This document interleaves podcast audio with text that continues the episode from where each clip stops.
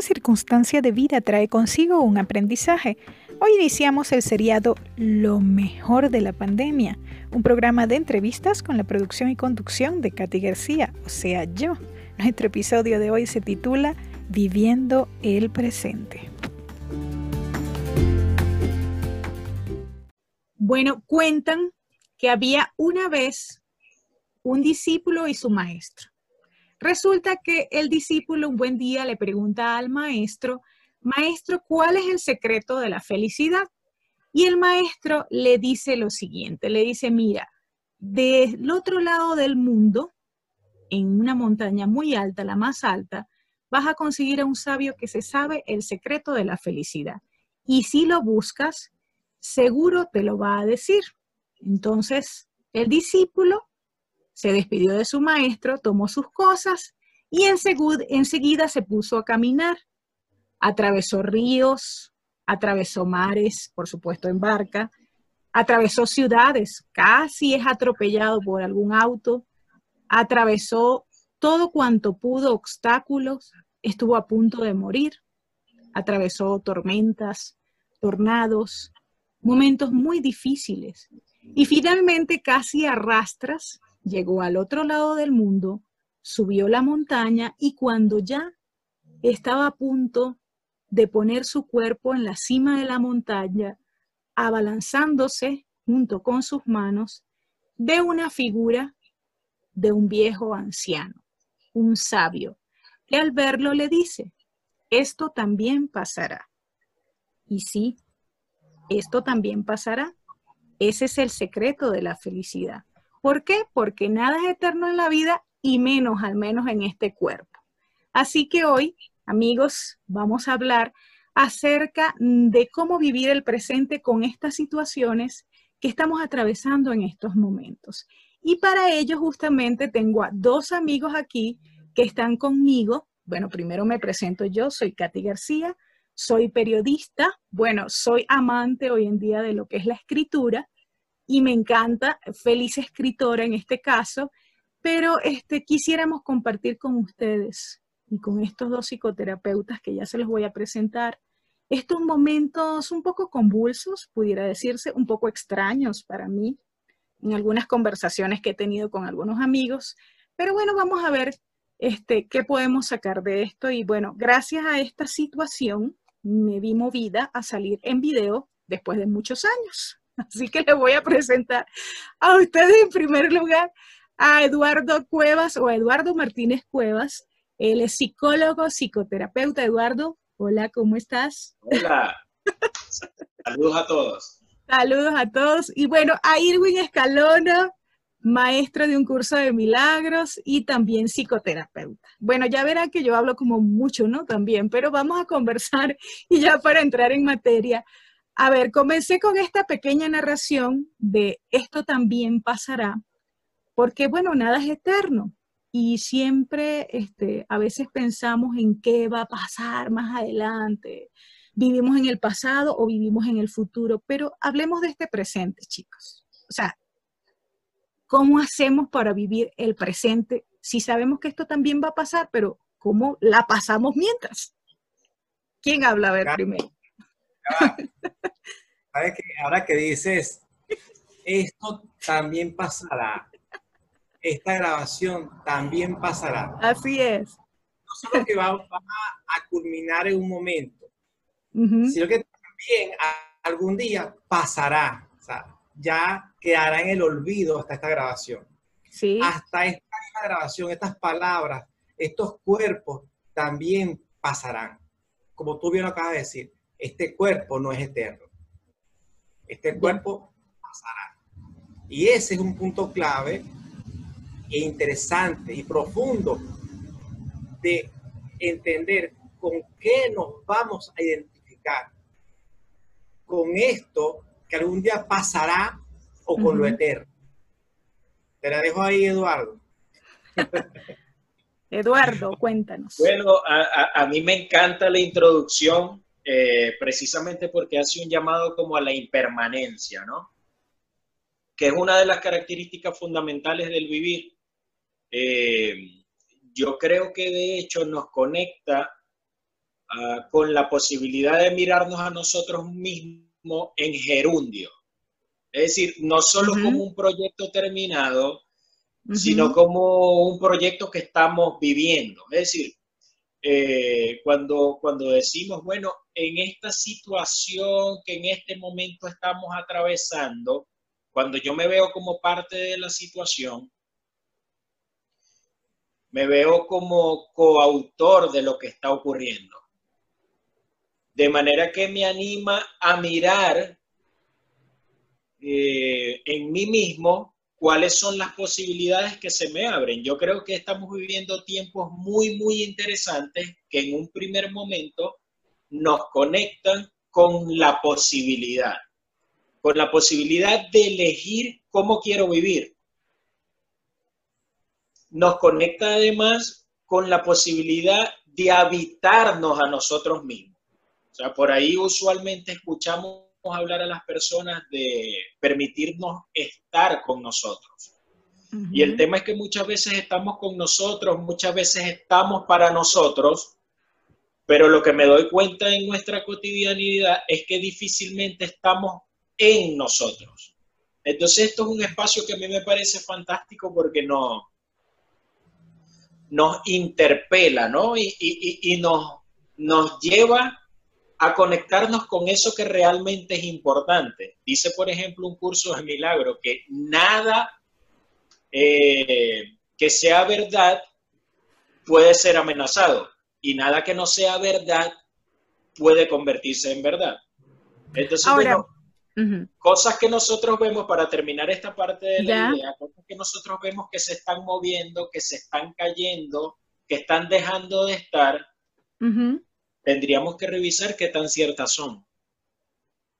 Pero cómo viven, por ejemplo, cómo vive Eduardo esa realidad de hoy.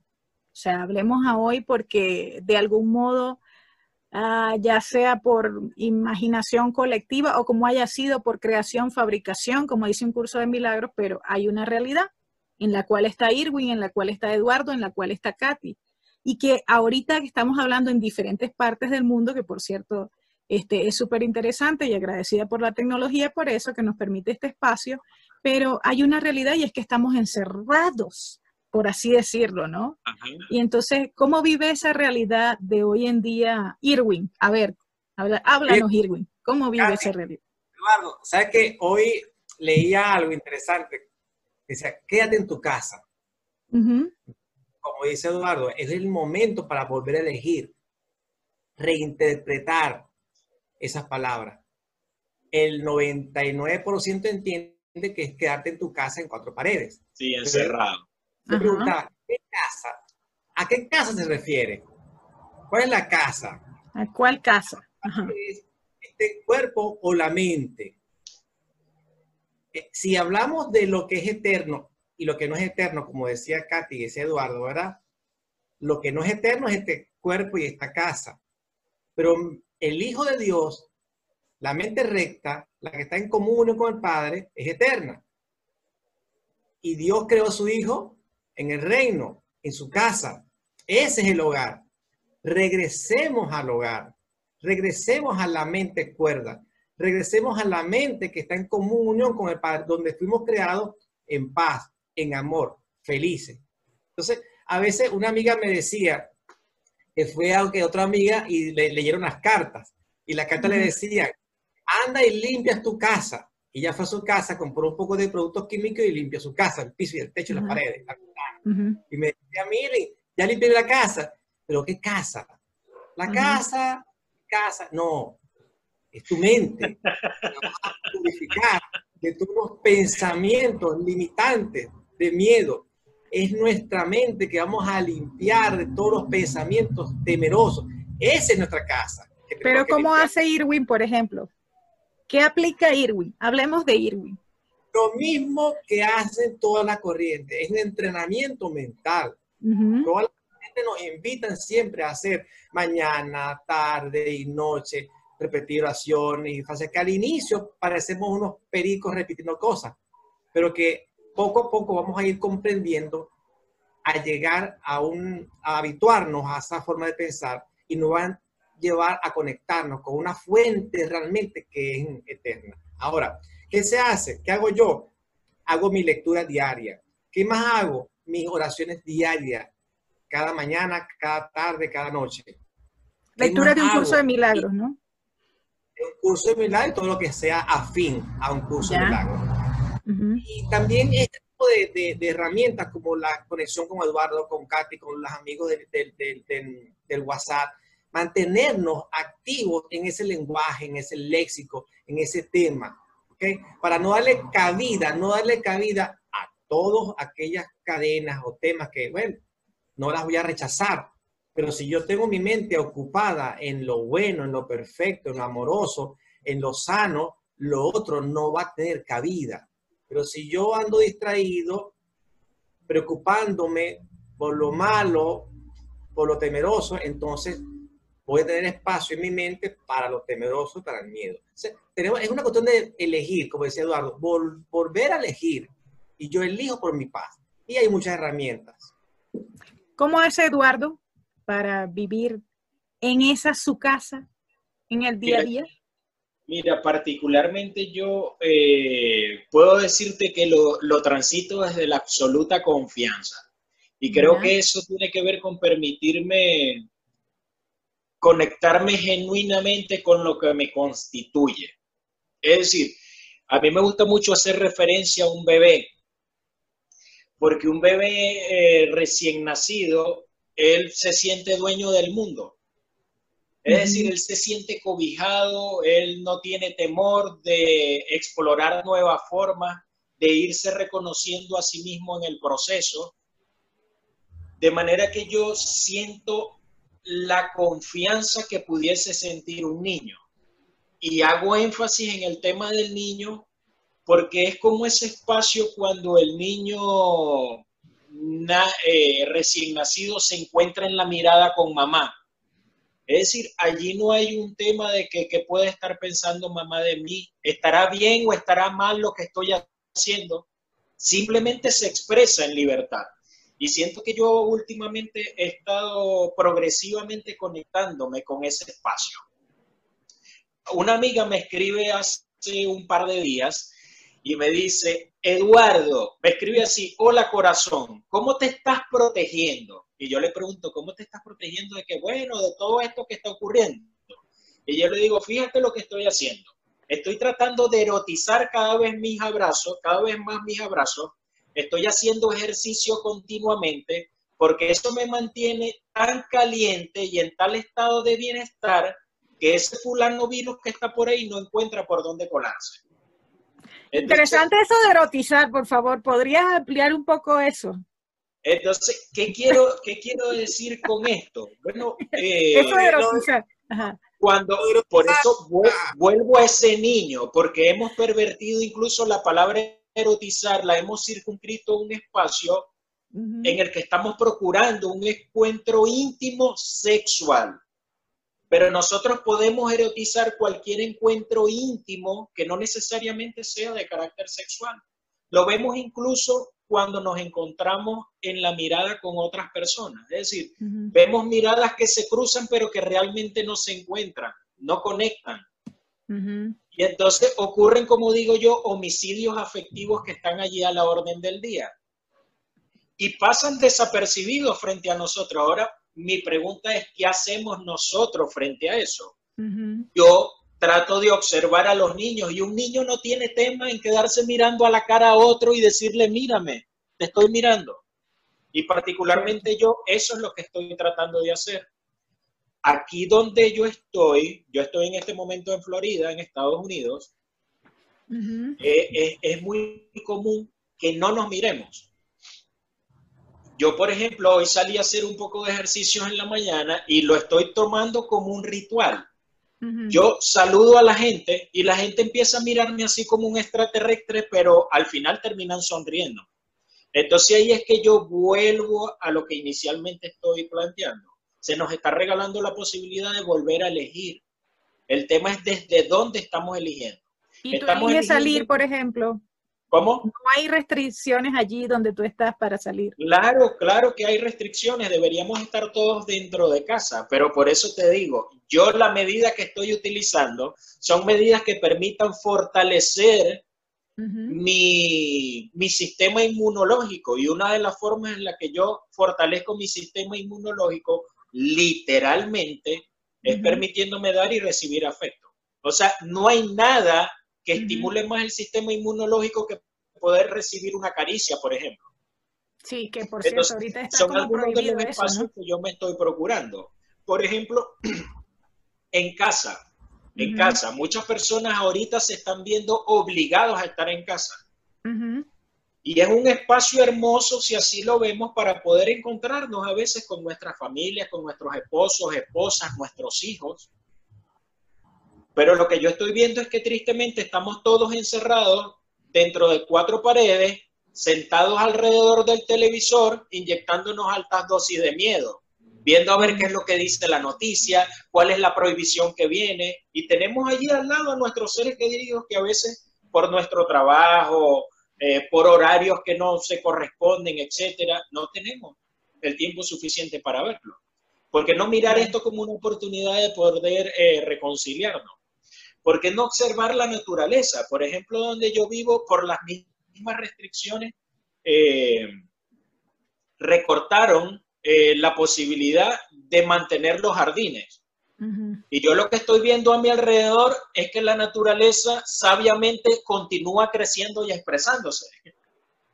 ¿Me estoy explicando? Sí, ese es un buen punto, Eduardo, y a eso quería llegar, porque justamente ahora que estás hablando de la naturaleza, eh, me imagino que ustedes habrán escuchado que como hay tantas noticias sobre lo que está ocurriendo, una de ellas, y que me parece hasta muy positiva, ¿no? O sea, si le vemos esa parte, bueno, y lo que estamos hablando, es que el planeta también pareciera que se está regenerando, pareciera que también se habla de descontaminación, porque como la mayoría está encerrado, entonces no tiene la posibilidad de contaminar o seguir contaminando. Eh, no solamente en el área física, decía Eduardo, hay información acerca de que el planeta se está regenerando y se está descontaminando gracias a, que nosotros estamos encerrados, o sea, que la mayoría está encerrado. ¿Cómo ven ustedes esa situación? Porque me imagino que ustedes han escuchado también esas noticias. Irwin, háblame, díganme. Yo escuché eso y, lo creo, y lo creo, y creo que es de hecho, como dice Eduardo, le, sumo a lo que dice Eduardo de la confianza, ¿verdad?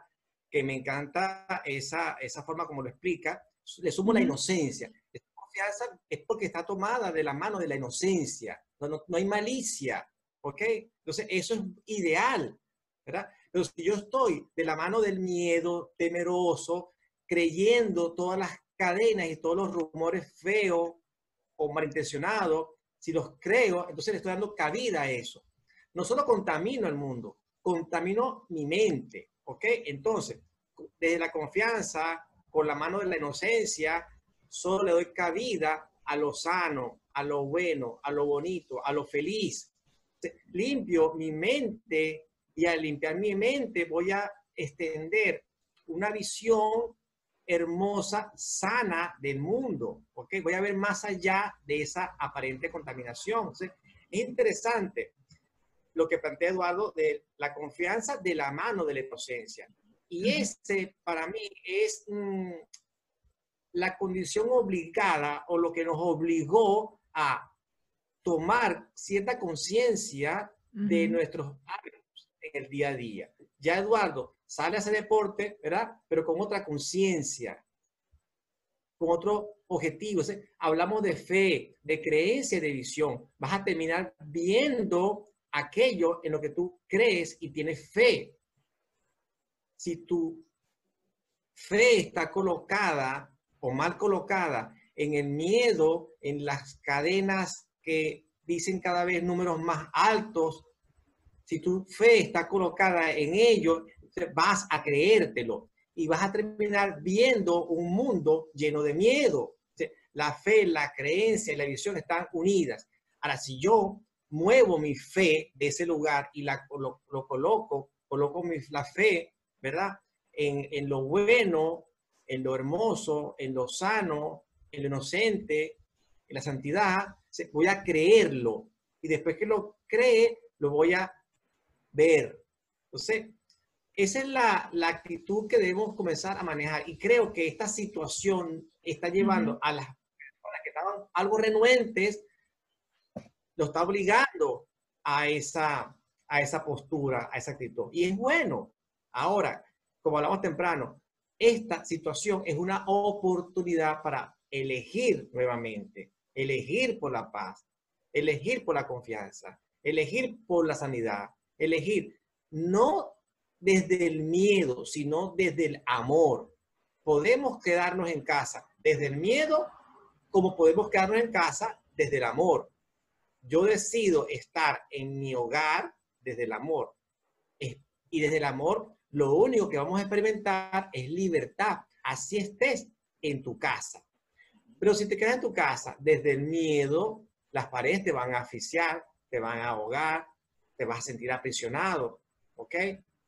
Y si tu única válvula de escape, aparentemente escape, es un canal de televisión para enterarte de lo feo, yo respeto la información que dan los canales de televisión, la respeto, pero yo elijo creerla, yo elijo conectarme, yo elijo en qué voy a creer. Ese es un punto interesante, que todos estamos de una u otra forma viviendo esta experiencia, pero cada quien lo, decide desde qué fuente vivirla.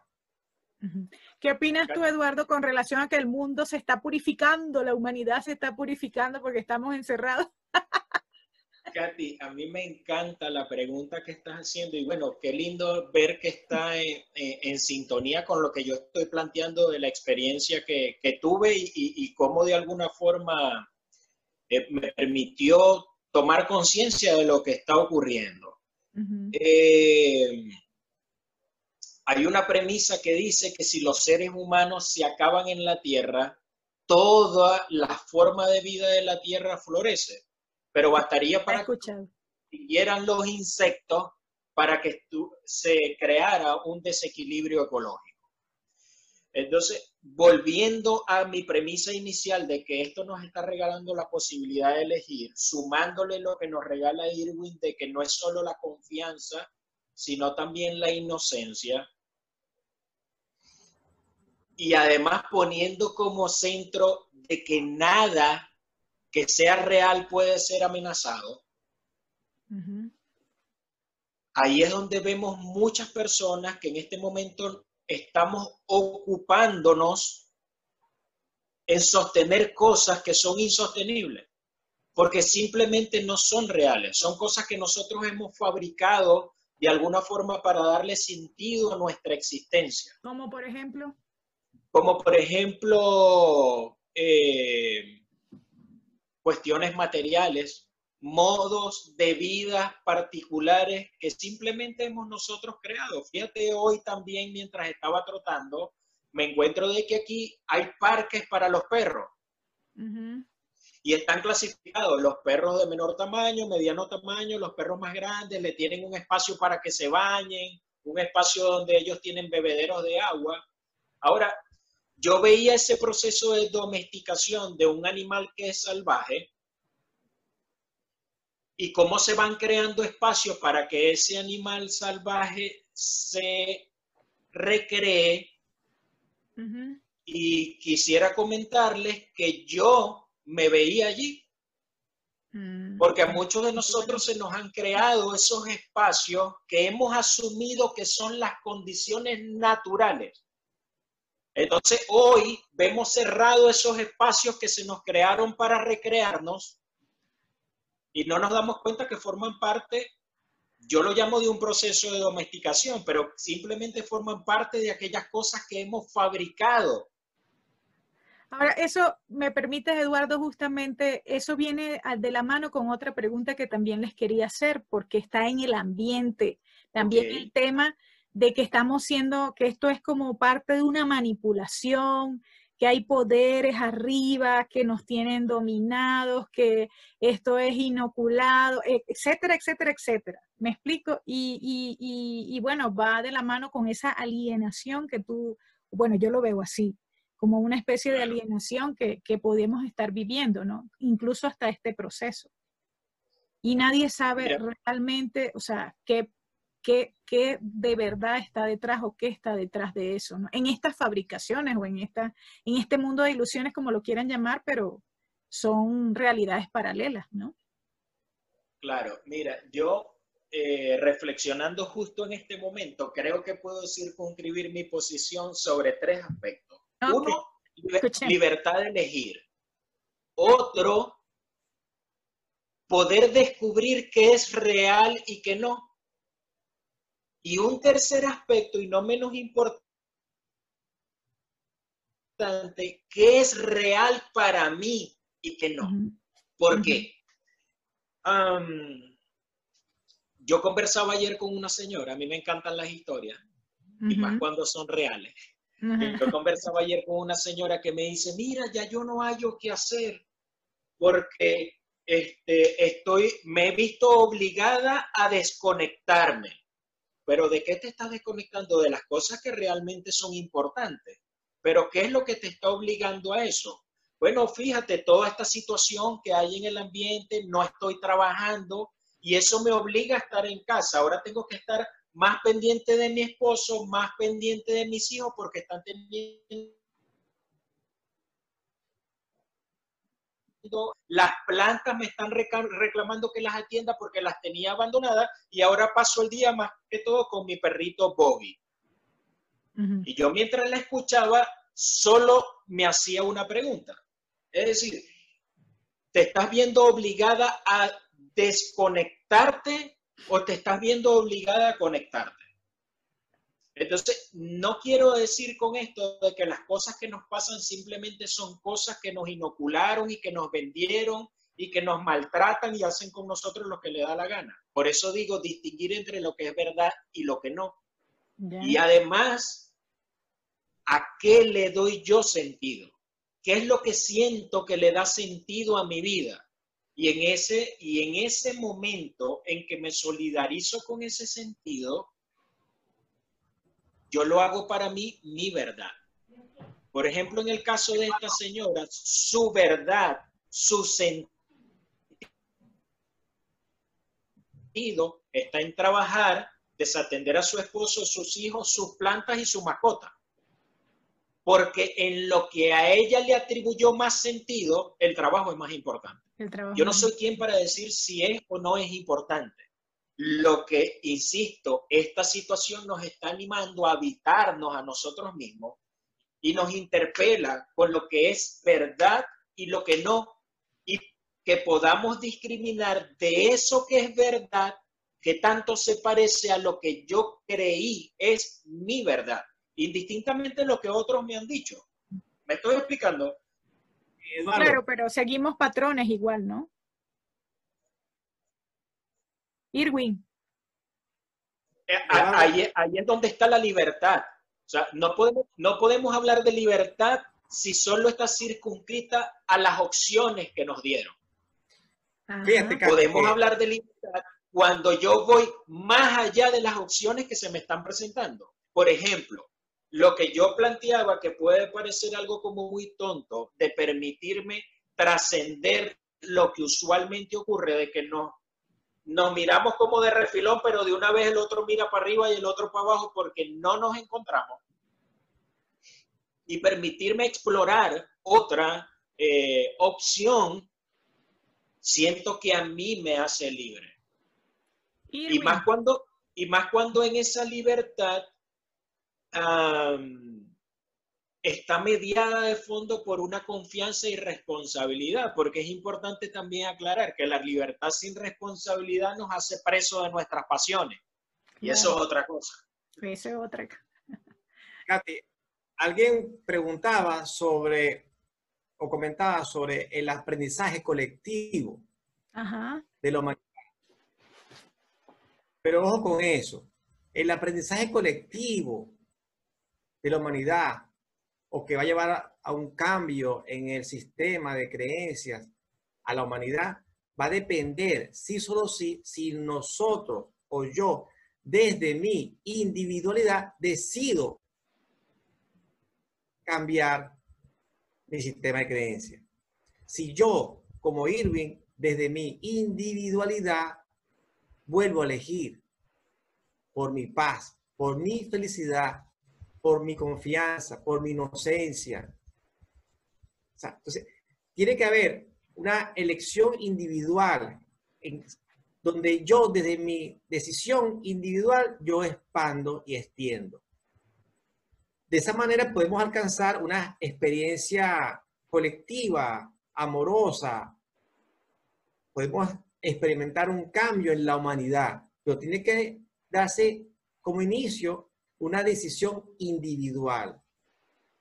Y eso, lo que decía Eduardo, y que tú ya lo has dicho en dos oportunidades, eso de que esta es la realidad, lo dijiste una vez y cuando lo escuché por segunda vez, que esta es una realidad, yo te digo, esta es tu realidad, Katy, no es la mía. Este, Eduardo tiene una realidad. Y yo cuando yo me hago responsable de la realidad que estoy percibiendo, yo puedo volver a elegir. Y cuando yo empiezo a entender lo que es real, y lo que no es real. Y cuando empiezo a entender y a identificarme con lo que es real, lo que, lo, que es eterno, vamos a entender o explicar que lo que es real, que habla Eduardo, es lo que es eterno. Y aquello que no es eterno, no es real. Si yo me identifico con lo que no es eterno, con lo que no es real, voy a estar casi siempre en miedo, porque eso se va a acabar algún día. El carro, la casa, la pintura, la ropa, la comida, todo se acaba, tiene una fecha de vencimiento. ¿Ok? Cuando me identifico con aquello, con el cuerpo, que no es real, estoy temeroso. Cuando yo comienzo a identificarme y a conectarme con lo que es real, con lo que es eterno, con lo que Dios nos dio, con lo que el Creador nos dio, cuando, si me identifico con la sanidad, del alma, con la santidad del espíritu, con la pureza del espíritu. Cuando yo comienzo a identificarme con ello, voy a experimentar otra realidad, la realidad del Hijo de Dios, que es sana, que es santa, que es impecable, que es perfecta, que es íntegra. Esa realidad, digamos con una R mayúscula, es la que nos va a poder ayudar a mantenernos en un estado mental de paz, de amor y de felicidad. Esa sería la misma recomendación, Irwin, permíteme, para los que están enfermos ya, por ejemplo. Es que para todos, para todos, para todos, los que están para los que están enfermos ya de, de esta afección que nos tiene en cuarentena. Para todos, los que están enfermos físicamente, para los que enfermos físicamente, sino mentalmente, y para los que aparentemente no estamos enfermos, ni mental ni física, para todos, la, el camino a seguir es que comencemos a conectarnos con la realidad del, del espíritu, la realidad de ser, que es, pleno. Si nos conectamos con esa realidad, con ese hogar, con esa casa del Creador, vamos a conectarnos con la plenitud, con la sanidad, con la santidad. Y una mente que está en comunión con la sanidad, con la santidad, con la impecabilidad, va a estar en un cuerpo sano y va a experimentar un cuerpo sano. Así esté en el hospital, su mente va a estar sana. Y una mente sana va a estar en paz y va a experimentar felicidad, porque estaría la mente conectada con el espíritu y no con el cuerpo. Entonces, pero eso tiene que comenzar con una decisión individual, donde yo reconozco mi realidad y si mi, la realidad que yo estoy viendo no me gusta, yo tengo que pedir guía, ayuda para cambiar esa percepción que tengo de las cosas.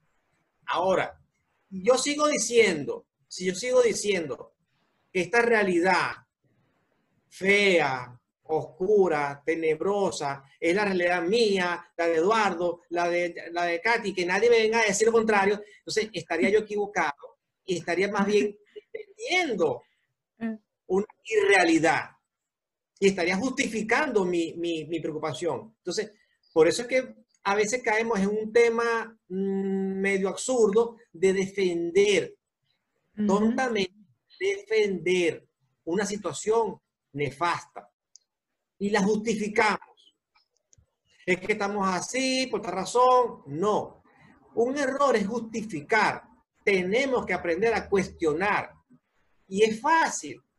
¿Cómo cuestionamos? Esto no tiene por qué ser así. Esto no tiene por qué afectarme. Debemos aprender a cuestionar y dejar de justificar. Tú sabes que yo soy este, así porque mi papá no me crió, mi mamá no me crió, soy... no, dejar de justificar y comenzar a cuestionar. Entonces, la invitación es que hay muchas herramientas, hay muchas herramientas y todas funcionan. Páralo allí para que escuchemos a Eduardo y al final me dan cada uno unos, eh, unos tips o herramientas prácticas para, para que aplicarlas cada día. Eduardo, tú querías decir algo. Mira, eh, por supuesto, hay que ser responsable en relación a lo que está ocurriendo. Ciertamente hay personas que están como afectadas y que tienen una condición de salud que tal vez pudiese comprometer el estado de salud de otros. ¿Qué hacer con eso? ¿no? Entiendo la pregunta que estás haciendo. Claro. particularmente yo siento que aquellas personas que ciertamente están afectadas por la condición de salud eh, hay que aislarlas. Ahora, aislarlas no quiere decir discriminarlas, que es lo que siento estamos haciendo. Es decir, incluso esa persona a quienes de pronto no estamos enfermos con el virus, nos da la posibilidad de encontrarnos que estamos enfermos de otras cosas, porque lo que estamos haciendo es apartando a las personas. O sea, estamos trabajando más en protegernos de que aquel no nos haga daño que en fortalecernos nosotros como especie para que sea menor la cantidad de personas afectadas y que aquellas que en efecto estén afectadas reciban el cuidado correspondiente. Es decir, estamos actuando incluso de espaldas a nuestra propia naturaleza, porque cuando un virus se hace presente en nuestro cuerpo, cada una de nuestras células se reagrupa para hacer frente al virus, porque reconocen que es la única forma de salvarse a sí misma. Nosotros actuamos de espalda a nuestra biología porque lo que hacemos es dispersarnos.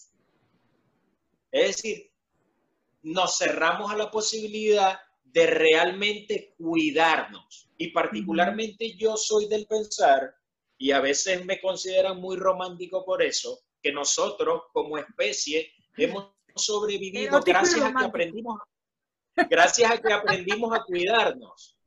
Gracias a que aprendimos a cuidarnos, porque, por ejemplo, cuando descubrí la cueva, fui capaz de decirte, mira, que hay un espacio donde no corremos peligro, donde podemos resguardarnos e incluso aparearnos para seguir creciendo.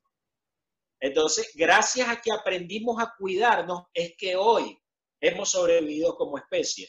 Pero hoy particularmente no está ocurriendo así, sino que cada quien está brincando para salvar su propio pellejo, sin darnos cuenta que en este momento lo único que puede asegurar nuestro bienestar es que aseguremos el bienestar del vecino.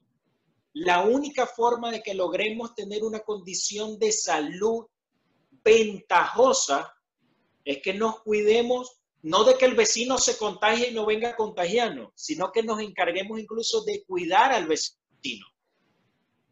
Y esto a mi juicio es la oportunidad que se nos está regalando. Es decir, una gotita de saliva está comprometiendo grandes naciones que se crearon en base a guerras, sin distingo de nacionalidades, raza, credo, color de piel ni nada. Entonces, un virus nos está llamando a habitarnos a nosotros mismos, insisto nos está regalando la oportunidad de habitarnos a nosotros mismos y volver a elegir. ¿Elegir en favor de qué? De lo que realmente somos, de lo que nos constituye, de aquello que a cada uno de nosotros nos emociona y muchas veces nos sentimos estúpidos, ridículos al hablarlo. Por ejemplo, a mí me gusta mucho hablar de la mano y, nos preguntamos, ¿para qué sirve la mano? ¿Qué utilidad tiene la mano? ¿Qué utilidad tiene la mano? Así, una utilidad. Ya. Ay, para acomodarme el cabello. Para acomodarme el cabello. Es decir, le damos general a la mano un, un sentido utilitario. Y si bien es cierto, a través de la mano nosotros podemos manipular herramientas, en lo particular pienso que la mano a nosotros se nos dio como un órgano de caricia, como un instrumento en sí mismo de caricia. Tiene la capacidad de brindarnos caricias a nosotros mismos, de brindarle caricias al otro. Y en la medida que somos acariciados y que acariciamos a ese otro, estamos dándole altas dosis de fortalecimiento de su sistema inmunológico. Estamos permitiendo que su respiración se adecue. Estamos ayudándole a que produzca mayor cantidad de glóbulos rojos. Es decir, estamos fortaleciendo nuestro sistema inmunológico, pero nos Pero curiosamente, Eduardo, eso va en contra un poco de las recomendaciones, ¿no? Que están dando de que ni siquiera te acerques a un metro de distancia. Claro, la recomendación es que no te acerques de quien está enfermo, pero ¿qué estás haciendo con esos que están allí en tu casa? Sentándote alrededor del televisor, hablando de las noticias, inyectándonos miedo, como lo dije al principio, o estás aprovechando el espacio para ciertamente fortalecerte a ti y a los tuyos. Pero es que ni siquiera, o sea, te hablo incluso hasta de las familias, porque, o sea, el miedo está y yo lo he visto en alguna familia, incluso aquí cerca, o sea, ni siquiera, ya ni siquiera se quieren acercar ni para saludarte, ¿me explico? O sea, porque hay como ese temor. Entonces, y no, y no, significa que estén contagiados, sino que como hay como ese temor porque nadie sabe quién, quién lo puede tener quién no. Entonces, esa es la situación. Ahora, la, la pregunta es, ¿a qué realmente le tememos? ¿Es al virus? ¿Es al virus realmente a lo que le tememos o simplemente esto se constituye en una excusa para escondernos detrás de nuestros propios miedos? También puede. ¿A qué realmente le estamos temiendo? Irwin. Mira, escuchen esto. ¿Sabes qué? Este es un mundo de percepción. Es un mundo de percepciones y de creencias. Y como dice Eduardo, todo comenzó con tapabocas, alejándonos de los demás, resguardándonos de las otras personas, alejándonos de otras personas, protegiéndonos de otras personas. Y hoy escuchaba en la mañana a un médico, no sé si era argentino, y es a nivel numérico y estadística, él explicaba las maneras de contagiarse. Por el billete, por el toque de la persona, qué pasaba si esa pequeña partícula de saliva llegaba a tu mano, que la única manera de que te contagiase era que se te tocaba los ojos o la boca. Y él decía, en conclusión, que de quien debemos protegernos es de nosotros mismos. De que nosotros mismos no contagiemos. Que yo puedo tocar un billete o a alguien, pero si yo no toco los ojos, no me contagio. Él decía, debemos protegernos de nosotros mismos. Y como este es un mundo de percepción, entonces somos nosotros los que debemos cuidar, insisto, limpiar nuestra casa, purificar nuestros pensamientos, porque cada vez que juzgamos al otro, nos estamos autojuzgando. Cada vez que condenamos al otro, nos estamos autocondenando. somos, es nuestra mente la que tenemos que aprender a manejarla, deshaciendo los pensamientos de juicio, de ataque, que creemos que estamos atacando al otro. Creemos que estamos diciendo que aquel es el ladrón, aquel es el sucio, aquel es el que... Nada. Entonces, es de mi lengua, es de lo que digo, es lo que sale por mi boca, es lo que pienso del otro. De eso es lo que yo debo cuidarme. Entonces, insisto, todo está apuntando hacia la posición de que somos nosotros, desde nuestra individualidad, que debemos empezar a purificar nuestros pensamientos, nuestras ideas y nuestras emociones. Algunos ejercicios, Irwin, ya porque lamentablemente tenemos que ir cerrando, bueno, no lamentablemente, pero sí vamos a tener que ir cerrando para no volverlo muy extenso en esta oportunidad, pero como todo comienza por nosotros, para verlo allá afuera, para tomar las acciones, entonces, ¿cómo hacemos ese trabajo interno diario? Unas tres recomendaciones o las que tú quieras dar que podamos practicar desde hoy o desde mañana, desde que comienza el día. Tenemos la repetición de oraciones constantemente, mañana, en el día, en la noche, al despertarse, al ir a dormir, decir sus oraciones respectivas de crecimiento personal, como lo quieran decir, como lo quieran ver. De agradecimiento, de, perdón, de amor. Por ejemplo, yo en la mañana le declaro la paz al mundo. Ya. Le declaro la paz a este país. Le declaro la paz a todos. Eso es lo que uno primero dice o digo yo al momento de levantarme. En la noche, al, ya al irme a dormir, le entrego mi sueño. ¿A quién? Al Espíritu Santo, a Cristo Jesús. Reconozco todo lo bueno que me fue en el día, todo lo que me gustó, todo lo que me gustó en el día, todo lo bonito del día, lo traigo a mi memoria y lo recuerdo y se lo entrego a la divinidad, a la santidad, se lo entrego a Él, todo lo bueno me voy a dormir con ese pensamiento.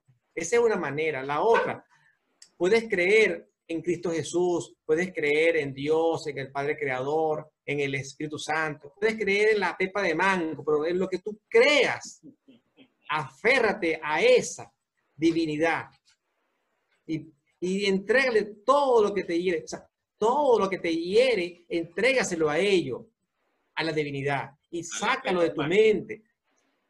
Sí, porque si hay gente que cree en la pepa de mango, en Maracaibo ahora sí. Si hay gente que cree en la pepa de mango, se respeta. Pero todo lo que te hiere, todo lo que te hiere, todo lo que te limita, entrégaselo a algo que esté sobre tu mente, en la santidad, entrégalo. Lo otro, me complace este tipo de encuentros, compartir, extender lo que tú haces, Katy, eso es magnífico esto se pueda repetir, compartir, llevar los mensajes a través de WhatsApp, formar grupos de crecimiento personal, ir a dar charlas, talleres a las comunidades, extender un mensaje de sanación. debemos continuar y aumentar este proceso de extender este mensaje de sanación, de cambio. Tenemos que volver a elegir y debemos elegir por la paz. Gracias, gracias a ti, Eduardo. Confianza, confianza de la mano de la inocencia. De la mano de la inocencia. Ya. Gracias, Irwin.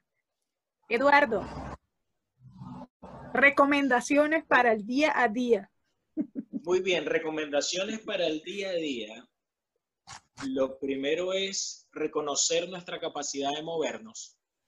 Y cuando digo movernos, eh, es movernos según lo que necesitamos. Algunos tenemos que irnos hacia la quietud y allí puedo decir, bueno, contactar con nuestra respiración, abrir un espacio para meditar, abrir un espacio para habitarnos literalmente a nosotros, mientras que otros necesitamos movernos hacia espacios más activos, pero en cada uno de ellos reconocernos. Por ejemplo, si vamos a ir a hacer ejercicio, nos vamos a ir activando. Entonces, reconocer qué está pasando en mí cuando estoy haciendo ese movimiento, bien sea hacia la quietud, hacia la quietud o hacia la actividad. Entendiendo que ambos forman la vida en sí mismos. Entonces ahí yo estoy planteando como dos posibilidades. Una meditar y otra trascender nuestros propios límites, ir un poco más allá a la actividad. Y lo otro, y no menos importante, encontrarnos. Encontrarnos en lo sencillo, en lo cotidiano. Permitir establecer para nosotros el compromiso de mirarnos, simplemente mirarnos. Para mí no hay nada que emocione más a un ser humano que la presencia de otro ser humano. Y el simple hecho de mirarnos es un ejercicio interesante porque es decirle al otro, te reconozco, te veo, estás allí para mí, existes, y estoy aquí para ti también. Y ese ejercicio en sí mismo nos abre muchísimas posibilidades para encontrarnos en otros espacios de mayor intimidad. Y eso, mis queridos amigos, fortalece enormemente nuestro sistema. Probablemente ni siquiera se estaría viendo comprometida nuestra existencia si estas fueran nuestras prácticas cotidianas. Reconocernos, movernos de la quietud a la actividad y entender que es un proceso dinámico, impermanente, que es el que hace de que esa quietud en un momento desaparezca y esa actividad en otro momento también desaparezca. Todo en la vida es así. Y bueno, avancemos con el coraje y la convicción de que podemos llegar a encontrarnos y crear otra realidad más parecida a aquella que nos conecte con el bienestar y la plenitud. Amén. Muy lindo sus mensajes. Muchísimas gracias a los dos, muchísimas gracias a Eduardo Martínez Cuevas, psicólogo, psicoterapeuta. Eh, gracias por esas hermosas palabras, esas recomendaciones. Muchísimas gracias también al maestro de un curso de milagros y psicoterapeuta, Irwin Escalona. Gracias por tomarse su tiempo de compartir este espacio. Y bueno, claro, espero que de mi parte, Katy García, como periodista, pues, este, y como amiga, también poder compartir estos espacios más adelante, seguirlos compartiendo estos encuentros con ustedes. Y espero de verdad que haya sido muy útil para todos los que nos están viendo. Y bueno, será hasta la próxima. Seguimos en comunicación. Chao. Katy, gracias, muchísimas gracias. Miles de besos. Gracias, a ustedes. Gracias.